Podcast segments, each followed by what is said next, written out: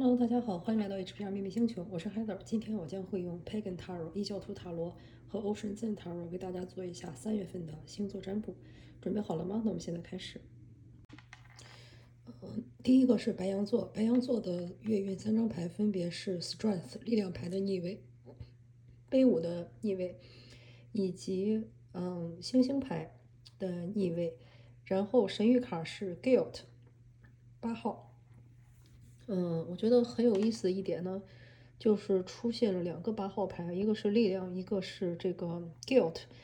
嗯，感觉就是白羊座在这个月呢，嗯，按理说应该是老天给了你很多的资源也好，或者是一些助力也好，来自于说各种各样的一些帮助，可能是比如说植物啊，或者说动物啊，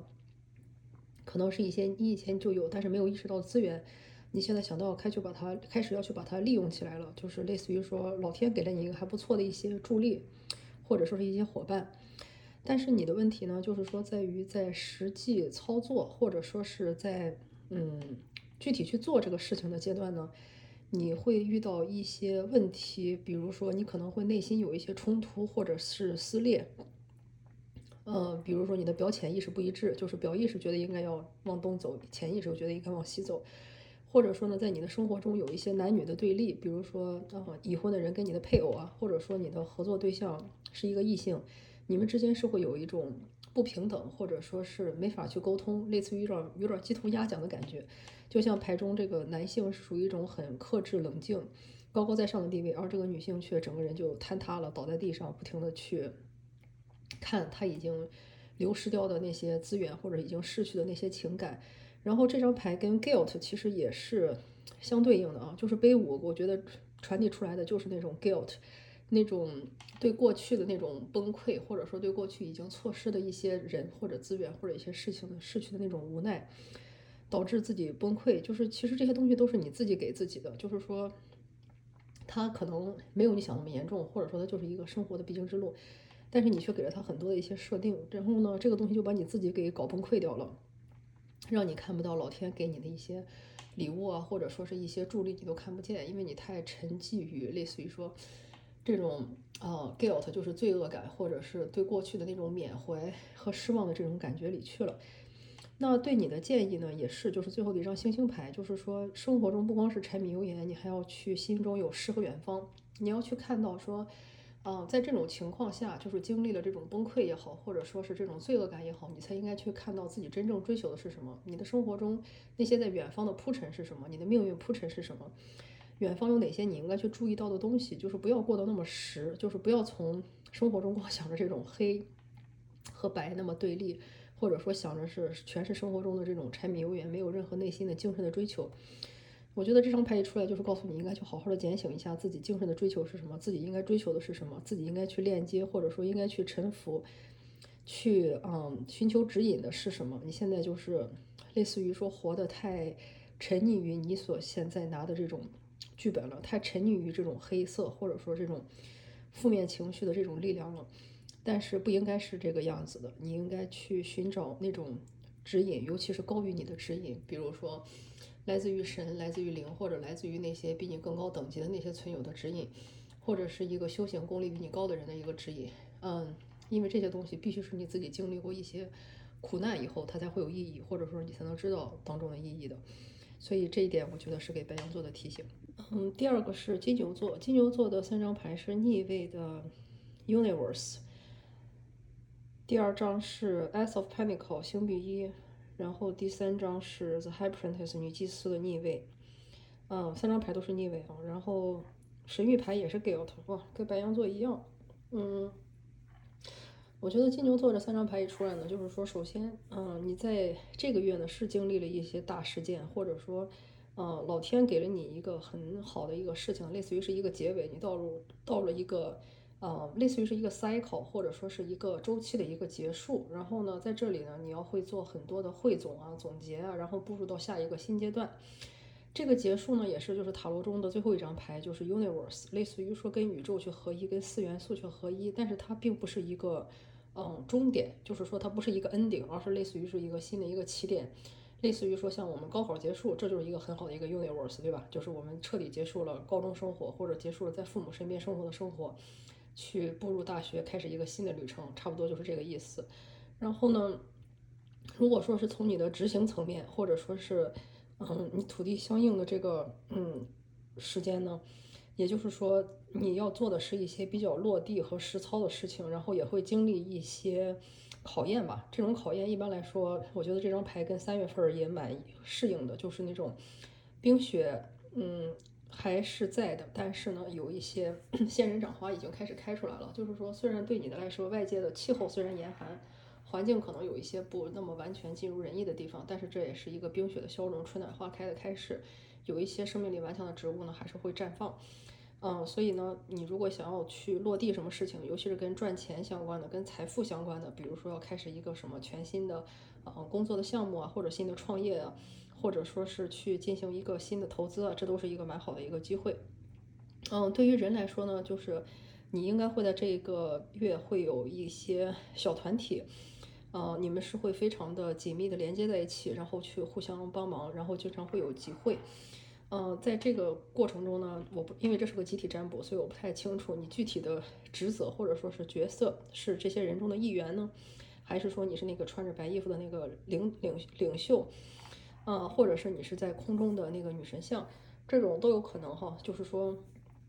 在这个月中呢，你们可能会得到一些来自于说神明的指引，或者说你可能会承担一些类似于说小团体领导的这么一个身份，去带着大家做一些事情。也可能呢，你就是真正的觉得说融入了这个群体的一员，就是这些可能性都是有的。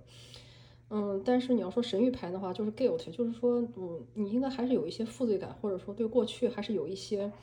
嗯，负面的情绪或者说影响在那些东西呢，就像那些鬼手一样，还在抓着你的头发往往你往里扯。可能是你对过去的恐惧，或者说过去有一些东西没有清理干净，或者说过去的人和事有一些，或者是遇到一些灵体呢，他还在继续骚扰你，就是感觉这个事情你并没有完全的清理切断，让他们彻底走出你的生活。嗯，所以呢，我觉得，但是这一点就是说，如果联系前三张牌的话。感觉问题并不是很大，因为你可以看到这些东西的上面，它的天色其实是蛮好看的，是那种蓝紫相间，然后也有很多的花和树叶，就是说最后是会 OK 的。但是你是要度过这些鬼手，度过这些啊黑色的这种烟雾地带啊，你才能到达那里。嗯，如果说这个月你做好了这种清理切断，准备好进入到了人生的下一个阶段，并且从你的团体中去吸取这种力量的话，我觉得你应该是可以去释放这种 guilt 的情绪。嗯，所以我觉得这个是对金牛座的。提醒，双子座的三张牌呢，第一张是 The Sun，十九号大阿卡纳，呃，六号牌的星币，还有七号牌的星币。然后呢，神谕卡是 Mind，嗯，然后是一个逆位啊，是这张牌。所以呢，就是看一下双子座，嗯，三月份的运程呢，就是首先说，如果从天的角度来说呢，其实你这个月应该会过得相对来说比较轻松或者比较闲适，就是类似于是在沙滩度假的那种情况。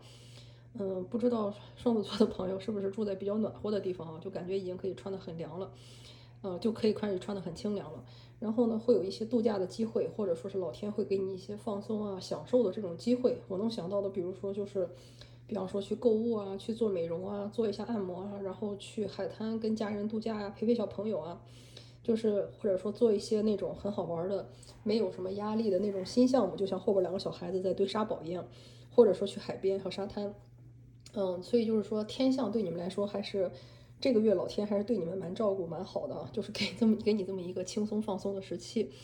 嗯，然后呢，D 这张牌呢出现了星币六，就是说，嗯，还是啊，就是说这个月如果你想去找工作，或者说是去，呃，给别人一些机会，或者说你去寻找一些机会的话呢，感觉是会一张比较好的一张牌。嗯，还是那句话，因为是集体占卜，所以你可能是坐在台子这边的这个求职者，也可能是坐在牌子那边的那个老板，他可能是会给出机会啊。然后你也可能是正在求职，但是不管怎么样呢，感觉这个月是蛮适合推进说跟工作求职，或者说要求晋升，或者要求跟老板要一些升职，或者更要更多资源的一个好时间。或者说，如果你是小企业主的话，可能也是去跟贷政府去申请贷款的好时间。然后如果反过来的说，就是你是桌子后面的那个中年男性的话呢？也可能就是说，如果这个月你，如果你想去投资一些小的生意，或者一些小微企业，或者说是想要给一些人一个工作机会，招聘自己的团队的话呢，这也会是一个比较好的一个机会。嗯，对于人的层面来说呢，我觉得就是要把目光放长远一点，因为星币七的这个女生呢，她很明显是把很多的注意力都放在了面前这个快要枯死的植物上去，然后可能觉得自己没有做得很好，但是她却忽视了自己背后的玫瑰花正在盛开。也就是说，在你去经历这个月的时候呢，不要光把事情放在说我没有做好的事情上，比如说，哎呀，面试中可能这个答案我没答好，或者说，啊，再去跟老板去谈这个。呃，绩效考评的时候，我没有完全的展现出自己，但是你却忽视了，你其实已经做出了很大的成绩，很好的成绩。但是呢，它这个东西可能是在一个背面，或者说你没有注意到，或者说你忘了说，但是这个东西是在的。所以就是说，更为审慎，或者说更为全方位的去，嗯，看一下自己。我觉得这一点会对你来说相对的比较有帮助。然后神谕卡牌呢，这里出现了这个 mind。然后这张牌也是，就是我觉得感觉很像是一个人，他那种头上火山快要爆发了，就是，嗯，好像说七窍生烟那种感觉，好像有很多的千丝万缕的头绪都混在了一起，然后呢，导致他，你可以说有点感觉是后院起火了，或者说，嗯，自己像木乃伊一样，全身被缠满了绷带，对吧？就是他的心思是有一些混乱或者是杂乱的。但是其实我觉得，如果结合前面的这三张月运牌来说，第一，嗯，老天是非常非常照顾你的。然后第二呢，也是很适合去谈条件、谈判、去谈薪水或者是新项目的一个月。然后同时你也要看到自己的闪光点，自己那些做成的事情，而不是说过多的把自己的注意事项放在那些你觉得自己没有做好，或者说那些别人把你捆绑住、限制住的那些东西上，会很关键。还有就是有一些事情没有你想的那么糟糕，就是 因为慢的这一点，就感觉是这个人觉得自己好像是后院起火，然后七窍生烟，跟那个星币七也很类似。但是其实是你要想到自己已经获得很多，或者说得到很多，已经做出了很多的成就，嗯，只是你可能需要一些时间去把它分类、去别类、去看一下自己哪些地方做好了、做成了。我觉得这个会对你稳定心性比较关键。巨蟹座的三张牌是女祭司的逆位。啊，节制牌的逆位以及剑九的逆位，然后出现的神谕卡牌呢是 Schizophrenia。嗯，我觉得巨蟹座这个月也是过得蛮揪心，或者说不太，嗯，或者说有一些挑战的吧。首先呢，就是说从天的角度来看，这张牌刚才有一个牌阵也出来了，就是说。女祭司这张牌呢，很有可能就是说你的神灵给了你指引，或者说在这个团体中呢，你是一个带领大家做仪式、一个小领袖的这么一个地位，也可能是你是那个团体中的一个啊，就是说老天给你的一个使命，或者说是给你一个任务，就是说让你去走到做到女祭司的这种嗯天赋使命，就是说作为一个管道，或者说作为一个桥梁去调节人和神，把人的崇敬带给神灵，然后把人类的把神灵的指导带给人类。嗯，去做这么一件事情，这是老天对你的期望。在地这件事情上来说呢，就是你要做的事情呢，也是要注意一个节制和一个，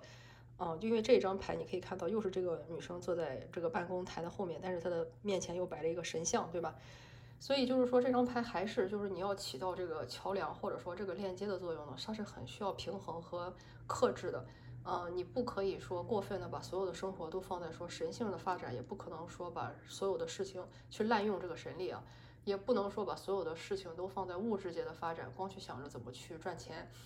不管怎么样都是不行的，因为这个节制本身就是一个很高的一个要求，就是你要双脚同时脚踏实地的去往前去走，才能去把这个事情做好。那人这个层面呢，很显然，这个女生压力非常非常的大，因为剑九是一张真的就压力超大的牌，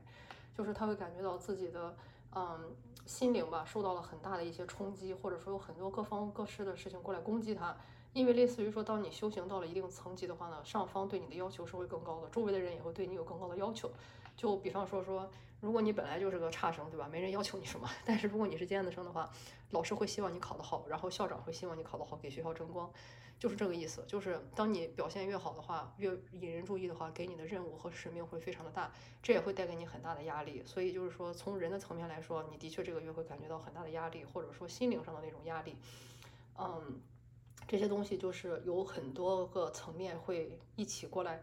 呃，去提醒你。然后呢，你可能也会说对自己去做一个反省，或者说，哎，我怎么就一步一步的就到这今天的这个境界？为什么所有的人都在对我有这么高的一个期待或这么高的一个要求？嗯，所以我觉得你要去适时的转换一个思路，就是如果对你，如果他人你觉得他人对你的要求或者说太高了的话，其实呢，证明你本来就应该得到这个，但是之前你可能把自己摆得太低了，或者没觉得自己是个好学生，以为自己是个差生，结果没想到什么老师和校长的分红和奖励都指望着你呢，就是那种感觉，就是你自己没有意识到自己其实是很重要的。然后呢，这张神谕卡牌呢，也是可以看到这个人是手搭在一个大楼的上面，然后脚搭在另一个大楼的上面，下面就是万丈深渊，头上呢就有乌鸦去看着他，所以他也是很高的要求，他既不能放开双手，也不能放开双脚，因为不管怎么样的话呢，都有可能会让他受伤，或者是让他受到一些刺激。那像这种情况下，就是我说的，你可能遇到的这个难题，并不是一个简单的数学计算可以算好的。就像说，它不像一个工作，说钱多事少离家近我就去了，它没有那么简单。它也并不是说一个简单的一个加减就可以说算出来谁应该对谁应该错，更多的是你是否足够信任，或者说是足够臣服，是否相信自己有这个能力。不管你是放开双手还是放开双脚，或者说是手脚同时放，从这个深渊中跳下去，你是否相信你自己还是会被保护着的？是否还是在被偏爱着的？是否还是能完成任务？是否还是能对得起大家对你的期待？我觉得这一点是非常非常关键的，因为很明显，这个月你面对的就是一个 深渊级别的考验，去考验你真正所谓对神的神服、臣服和信任到了一个怎样的程度，真正是否能够达得到，或者说别人对你的那些期待，然后呢？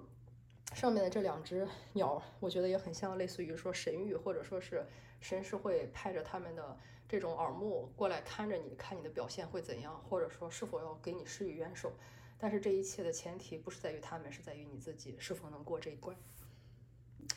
狮子座的三张牌是宝剑三、Four 愚人牌以及宝剑五，然后呢，神谕卡牌是 In Integration，嗯，应该是一张大卡呢。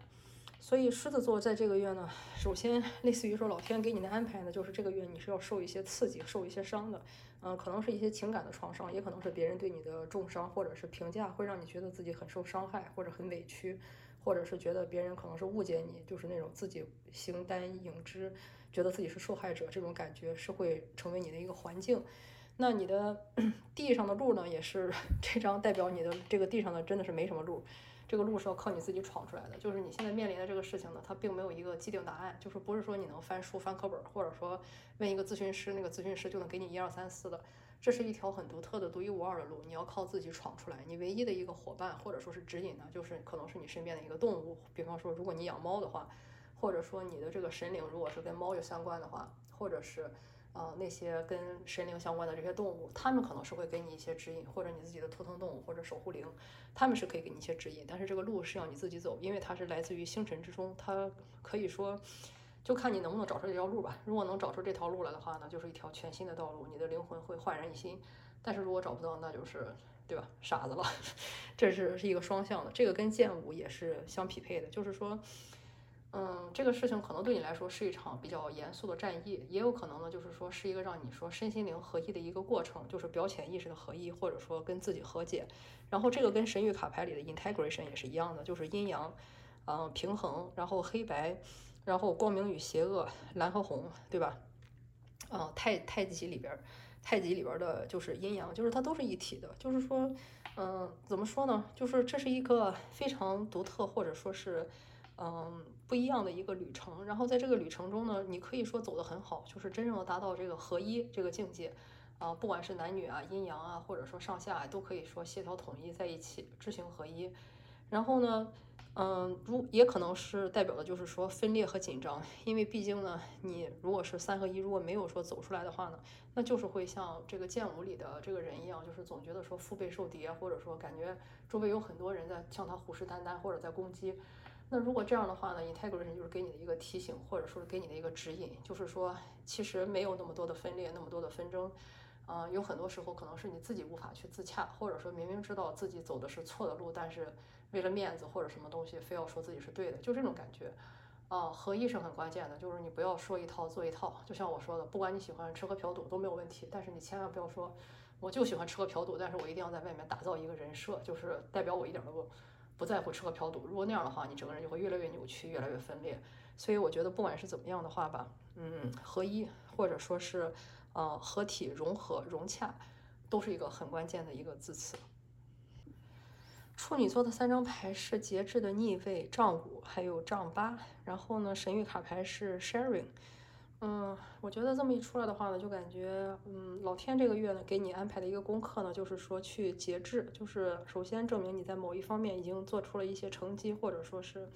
达到一种比较好的一种境界。那接下来呢，就是说看你会不会滥用这种能力，或者说会不用这种能力，就是不管怎么样都是不行的。因为就是 temperance 这种节制本身就是代表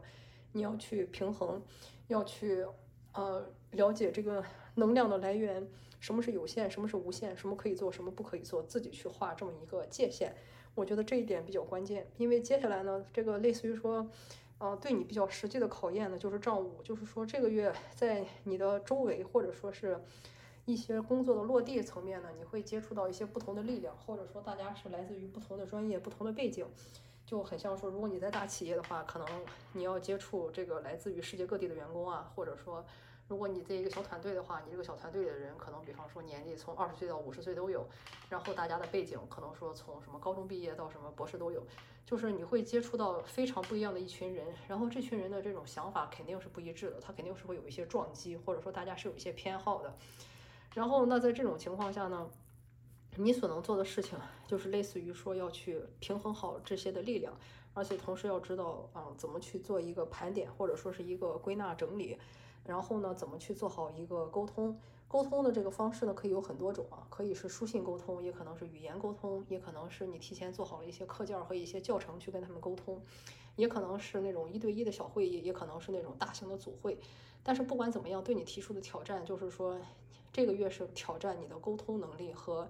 组织运筹帷幄的一个能力的时候，才能去协调掉这个。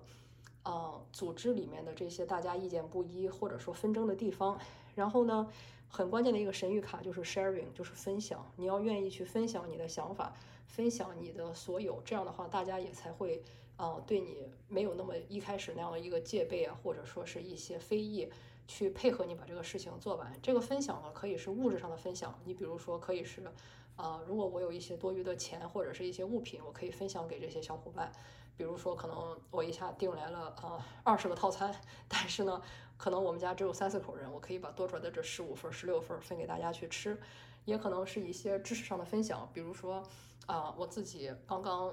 啊把我的自己一个什么慢性病或者之类的东西治好了，然后呢，我在不管是选医生啊，还是是选药品啊，还是是在恢复理疗上有一些心得，我愿意把这些东西去分享给我这些小伙伴儿，然后可能会帮到他们或者帮到他们的家人，就是这个分享可能是。物质层面上的，也可能是精神层面上的。但是不管怎么样，是告诉你，如果你这个月想要破局的话，那分享就是你应该去做的事情。类似于说，你要意识到自己本身就是富饶的。你可以看到这个女神的后面是各种各样的花朵，然后她的身上也有各种各样的珠宝首饰，呃，然后呢，她捧着的也是水果和蜡烛。也就是说，嗯，你现在呢，这个做的这个事情，也是为了将来自己的教学去做准备。嗯，你本身就是富饶的，你本身就是不管是你想分享的是物质，还是说分享的是精神，你本身就是本自具足的，你有能力去把这个东西不光是藏在你们家，而是要去把它拿出来，去跟其他人去分享，让他们去也跟你一起享受你所获得的这些丰盛，不管这个丰盛是指的是物质上的，还是说精神上的，还是说你个人的一些体悟。因为就像蜡烛一样，我把这个蜡烛放在我家里点，和我把这个蜡烛放到这个街上去点。它一样都可以照亮我自己，没有必要说我把这个光芒只限在我自己这里，而不要给外外方去分享，是这个意思。嗯，同时呢，它也不会削弱你，反而会让更多的人知道你的存在，形成这么一个正向的一个流动。所以我觉得这个是给你们的一个很好的提醒。天平座的三张牌是命运之轮、女祭司以及剑九的逆位，然后呢，神谕卡牌是六号成功。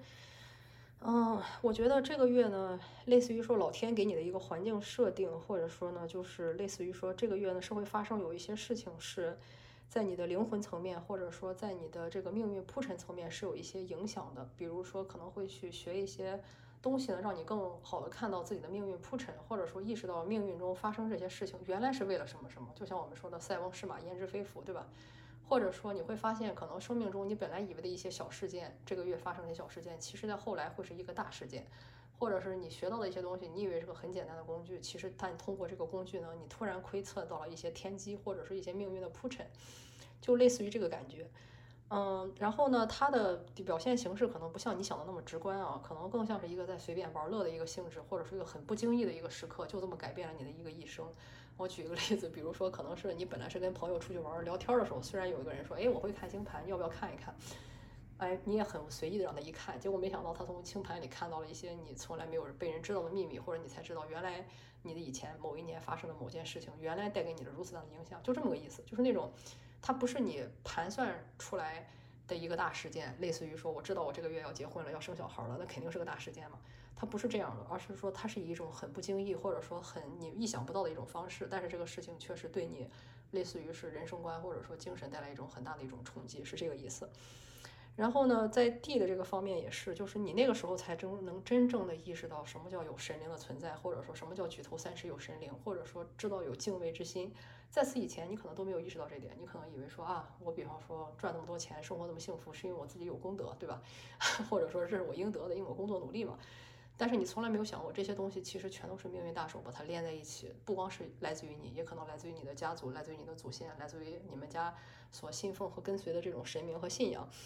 或者是你所在的团体，就是这些东西，它是无数条线编织在一起，造成了今天的你。所以呢，类似于说，你要去看一下你身边有哪种这样的一个团体，它可以类似于说带你去连接这种神明，或者说是带给你这种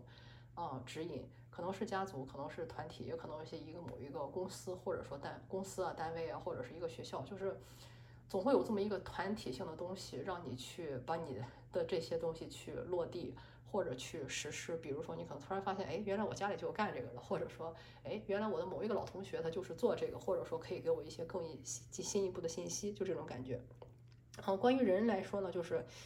哎呀，万箭扎心啊，因为你整个三观都瘫了，塌了。就是本来你以为这个世界是按照你以为的那个规则运行，但从来没有想过这个东西它不是按你以为的那个规则运行的，整个人就会很崩溃，或者说面临着一种说怀疑自己。过过去我这几十年的饭都白吃了嘛，就那种感觉，就是一下子把你的三观都推推翻了，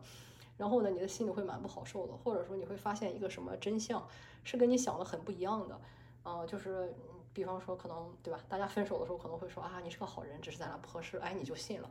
呃，后来发现是因为他嫌你有某一个，比方说什么，嗯，呃，不可避免的身体缺陷啊，或者是是那个人自己有什么身体缺陷，但是他没有告诉你。就是这个事情是跟你之前想的完全不一样的那种感觉，就是一下子会把你的三观或者说是给崩塌，嗯，你这样就会比较崩溃。然后神谕卡塔牌呢，就是 success，就是这是怎么理解呢？你可以看一下这个 success 上面是一个人坐在一个老虎上面，然后呢，他们俩是在整个的地球上面，就是脚下踩着大陆和海洋。也就是说，嗯，你遇见了这个事儿哈，你虽然可能说觉得很崩溃，或者说，哎呀，我三观都塌了，怎么怎么样。但是其实这其实是一个你精神上一个大里程碑，或者说是一个升级之旅。你这时候才能意识到说这一切的铺陈到底都是什么。这个东西可能是违背你三观的。就像我说的，这个老虎它怎么能一脚踩在海面上呢？对吧？这个人怎么能坐在老虎身上，老虎不吃它呢？就是这个事情跟你以前的三观是背离的，但是不代表它是错的，只是说你以前没有意识到这个事情还能在这个维度这样的发生。这对你来说本身就是一个进步和是一个你自己的一个升级，所以呢，你应该去高兴，你终于意识到了这个事情的真相是什么，终于意识到了一切经历的全都是虚妄，虚妄经历过的一切全都是虚幻，过去那些你执着的其实一钱不值，过去那些你不在乎的其实才可能是对你价值最大的东西。你这个时候才可以做到说像心如猛虎，细嗅蔷薇，就是说坐在猛虎身上，你不会说觉得害怕，只会感觉到胜利的喜悦，因为这个时候才是一个天人合一，或者你意识到老虎并不可怕，可怕的是我们的内心的时候。所以就是这是给天平座的指引。天蝎座的三张牌，第一张牌呢是嗯宝剑七的逆位，第二张是宝剑六的逆位，第三张是宝剑十的逆位。神谕卡牌是 Patience。嗯，那我觉得一出来这三张牌呢，就是说老天给你的安排呢，就是这个月你应该去进行一些探险，或者说是去离开你的舒适圈，嗯，然后呢去做的这个探探险跟这个宝剑六其实是相互呼应的哈，就是说，嗯，类似于说你可以说是老天的安排，但是也是类似于说这个时间也到了，就是，嗯，就是你现在的居住环境也好，或者说你现在的工作环境，或者是你所在的城市。呃，反正就是种种都有吧。总之就是你现在的这个环境啊，不管是大环境，比方说城市、国家，还是说小环境，就是你所在的这个团体，或者是工作，或者是学校哈，就是它都是让你发现了有一些事情以后呢，你必须要去离开了，或者说有一些事情是你没法再继续待下去。要么有可能是一种说，嗯，三观的不合，也可能是一种物质上的不合，比如说你的公司发不出工资来了，或者你的家突然漏水，或者说有一些大的电路需要修理，没法在家里住了，就是怎么都可能。嗯，然后呢，就是你必须要去离开，然后在离开的时候呢，你肯定是很很伤心的，但是你也知道没法再回去了，因为就是像我说的，要么就是三观不同，要么就是从物质层面它就是没法住了，比如说这个房子是危房啊，或者说这个公司发不出工资了，或者说这个学校。嗯，发现你可能违背了他们的某一个校规啊，或者说你跟他们的三观不再一致，你不再欣赏这个学校的人了，就都有可能。所以你是要走的。那老天给你安排是什么呢？就是说你可能会 心中很仓皇，或者说很不想去离开。但是当你离开的时候呢，你会发现，哎，这个新来的地方并没有我想那么糟糕。本来我以为是个会来到一个说村儿里哈，但是没想到这个地方其实是有人的，或者说这个地方其实有一些活动，甚至有可能我在这里找到了一个我自己更喜欢的一个团体，或者说有人已经为我打下了江山。比如说。啊，老天逼我去去一个新的国家。我本来以为我是孤身一人，但是没想到去了那儿，哎，发现了一些我的老乡，或者发现了一些我玩的很好的同学，已经在那里定居了。所以，我去那儿并不会说像我想的那么的艰辛痛苦，因为有一些人已经类似于说给我做了这个开路的人，或者说是已经做下了一些准备。但是呢，从人的角度来说呢，还是会 心里很很愤怒，就是带着那种叛逆少女，就是恨不能。把所有东西都删都掀掉，都删掉那种感觉，就是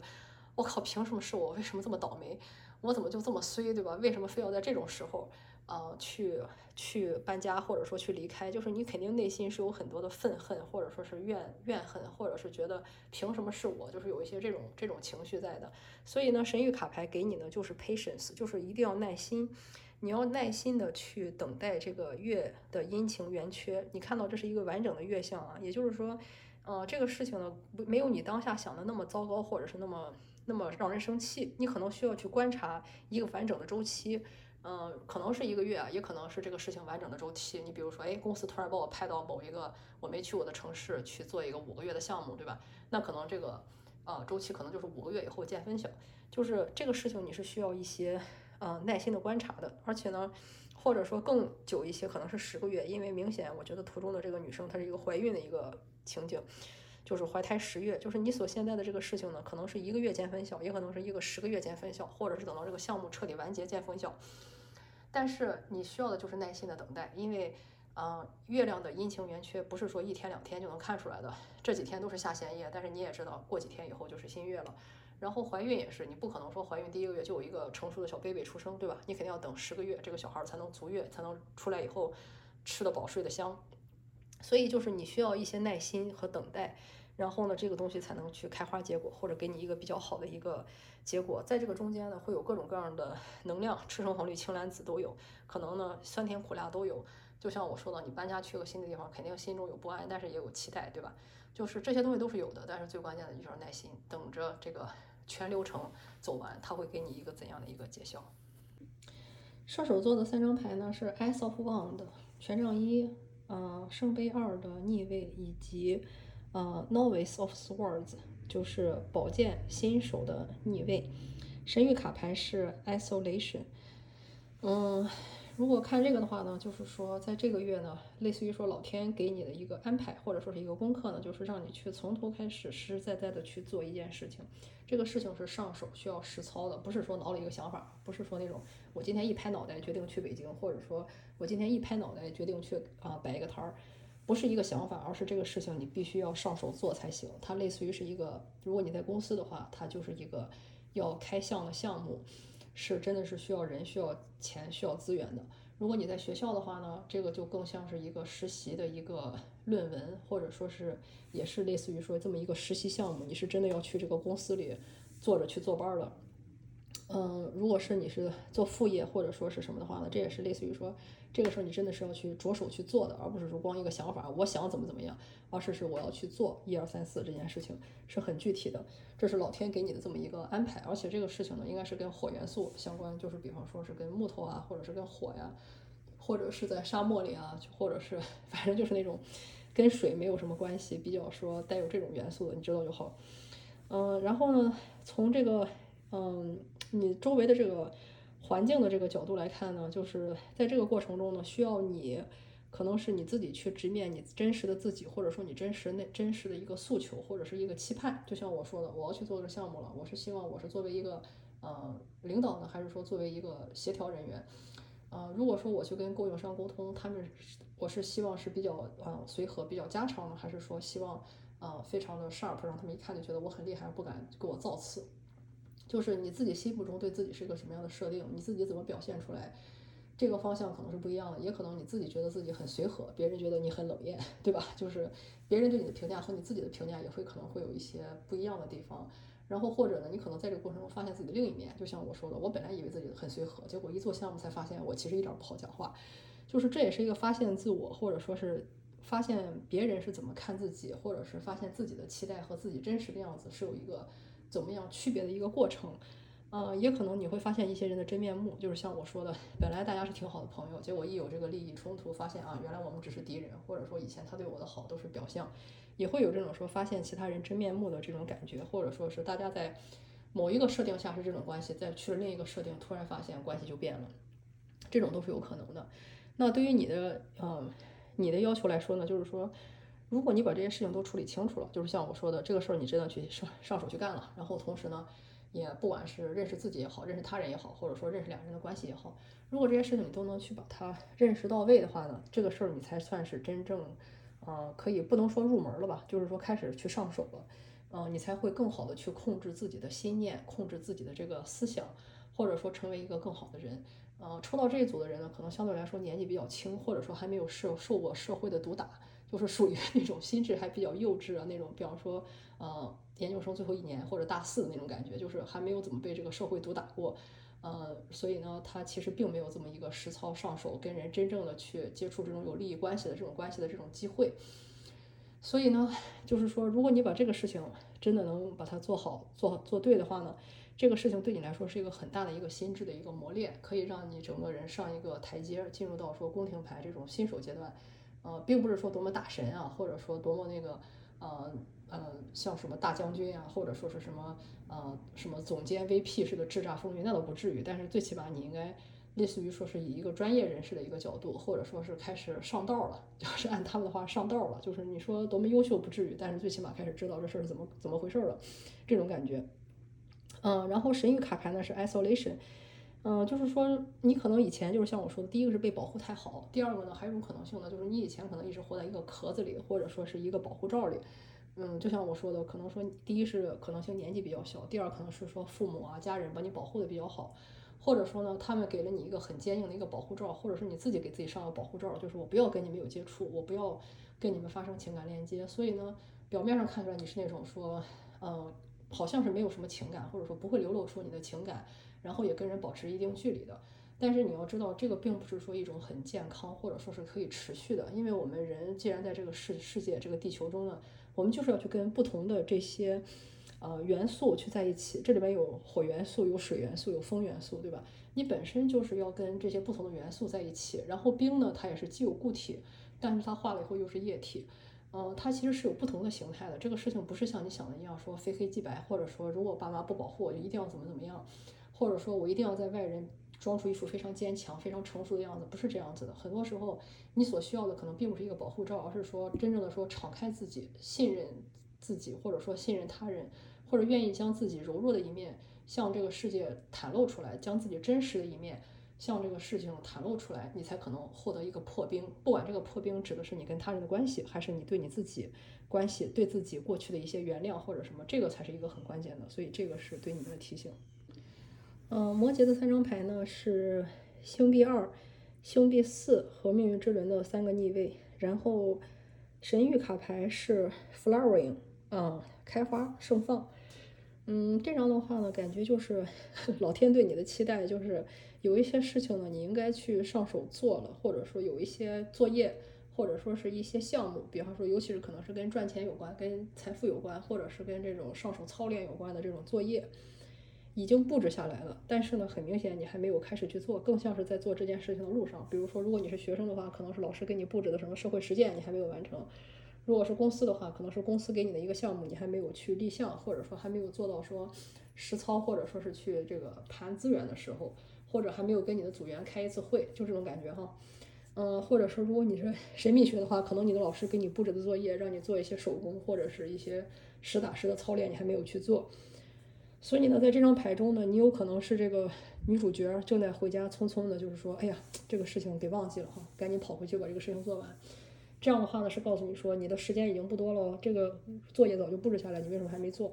然后呢，也有可能你是那两个人，就是你可能是在这个项目中那个比较资深的人，然后比较耐心，对吧？毕竟就是老人要耐心一点等着小朋友，也可能是那个比较年轻的不耐烦的，就是 会觉得怎么这么长时间还没有做，都有可能。但是不管怎么样，就是说你是有这么一个任务要完成的，但是你很明显现在还没有做，或者说正在做的路上，然后有没有时间？或者说你可能已经晚了，有可能还有时间，然后也有可能说，呃，已经其实是已经有人不耐烦了，这都是有可能的。你要去看你是在具体这个，嗯，牌中你是哪一个人，呃，哪个人的这个视角。然后呢，而且这个事情是需要多人努力的啊，不是说你一个人干的，就是这个事情是需要一个类似于这个小组作业，就是起码三个人起去做这个事情。嗯，然后从 D 的角度来说呢，你可能是因为是慌张了，或者说是对这个事情不够有自信，或者是没有经验，你可能就会陷入到一种囤积癖，就是像这个人一样，他的在超市购物的时候呢，超市中放了太多的东西，明显是比一个人要吃的量是大多了，就是因为他很很慌，所以呢，他就养成了这种囤积癖，就是可能是物质上的囤积，比如说因为压力过大，你可能买很多零食去吃啊，或者说去超市疯狂购物，或者是去疯狂的去购物。买一些奢侈品去填补自己内心的恐慌，对吧？这是物质上的，也有可能是精神上的一些囤积，就是比如说，哎呀，这个项目我要做了，但我还不会，所以我就多去买一些课，或者说多去报一些老师的一些教学，然后也可能一下子，他就是叫什么，没法一口吃个胖子，报了太多自己没法消化吸收的这种课，就是不管是物质或者精神上都有这种可能性，所以要控制一下自己的这个囤积癖。哦，对于人来说呢，就是类似于说，这其实就是一个命运的安排，就是你到了这么一个盘点的过程，呃，不管是你囤积了一些工具也好，还是有人等着你也好，就这个事儿你都是要做的，嗯，不管这个事儿你做不做，想不想做，准备好没有，是不是说心里慌，你都是到了这么一个节点，嗯，因为命运之轮一出来，就是说这事儿你逃不过去，你必须得干，是骡子是马，拉出来溜溜的时候就是在现在了，所以呢，你可以用一些自己应有的工具。呃，然后呢，也可以去运用自己的分析能力，或者是用多方面协调，或者说之前得到的一些东西，去把它汇总的去做这件事情。但是这个事情其实躲不过去的，而且类似于说做了之后是会影响你之后的一些命运铺陈的。就像我说的，哎，这个项目我做成了，可能会迎来一个升职加薪，或者是一个业界的一个认可。如果我做不成，那可能就是一个信号，我应该去转行，或者说去找其他的方向入手了。这些都是可能的。嗯，所以呢，最后的这个神谕牌就是 flowering，类似于就是说，这就是到了一个说开花结果，它是一个生命的过程，就像是说现在春天了，对吧？花都已经啊发芽了，然后呢，这个花能不能开，它能开多大，完全取决于我之前有没有把这个土壤备得很好，有没有按时的施肥，有没有定期的去给它修剪枝叶和除虫，对吧？如果我之前没除虫，那到了四五月份它也该开花了，只是说花会开的小一点。但是如果我之前准备工作做得比较好，这个花就会开得比较大、比较漂亮、比较长久。但是不管怎么样，它就是到了这个生命周期，它就是到了该开花的时候了。能不能结果还没有看出来，但是它类似于是就是到了这么一个阶段。呃，所以呢，这也是告诉你说，啊，你也别再管了，就是因为时间很明显，这个任务也好，作业也好，它是有这么一个时间期限的。它已经到了这么一个，你可以说是播种期或者准备期，它也一定是会这个花期也快到了。但是至于你说它能开得多好，或者说，嗯，能不能开出花来，这个就完全看你自己的这个命运的铺陈和你自己的平时的一些准备是怎么样了。水瓶座的三张牌呢是权杖五、权杖四以及权杖元素，就是或者说火元素吧。嗯，然后这一张神谕卡牌是三号 Celebration。一看的话呢，就觉得说老天给你这个月的任务呢，类似于说就是一个探索，或者说是跟多方的元素和力量，或者说人去合作。这个月呢，你会有很多说合作的机会，不管是去一个新的一个领地，或者是认识一些新的一些组队成员啊。就是像我之前那组牌出现权杖五里解的，就是你的这个组员的背景会非常的多元化和杂，就是说嗯各行各业啊，或者说年纪啊、性别啊、男女老少啊都有。大家会有很多说三观不一，或者是有一些纷争的情况下，这个就是类似于老天给你的一个试炼或者是考验，让你去这么一个地方。那从地的这个环境来看呢，就是虽然说大家会有一些意见不一了，或者说是会有一些需要协调的地方了，但是总的来说呢，这个嗯总总体的环境还是类似于说大家还是友好的，或者说是愿意互帮互助的，愿意给你们祝福的，就很像说。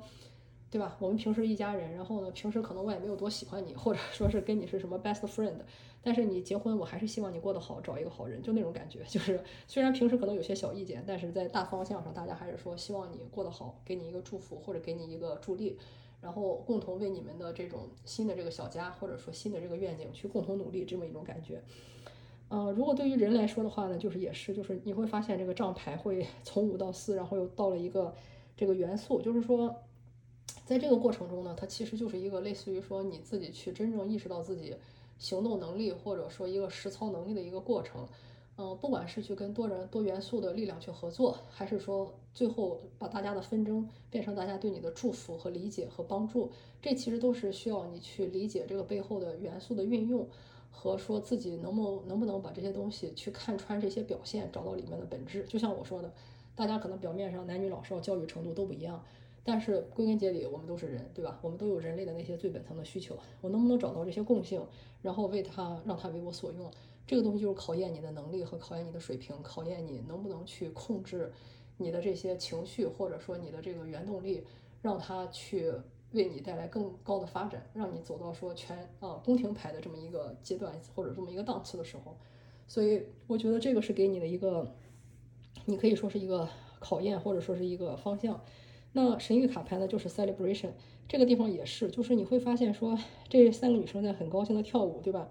然后呢，大家嗯虽然穿的说颜色不一样，然后呢外界也是有一点点是是在下雨，然后他们脚底下也是有。水，但是他们并没有说被外界这点小雨或者说这些落叶所干扰，他们仍然在很开心的去庆祝庆祝他们在一起的 happy time together，就是那种快乐的时光、愉快的时光，或者庆祝他们的合作。所以我觉得这一点也是，就是让你一直带有一个喜悦的心态，因为毕竟我们每个人的相逢都是缘分嘛。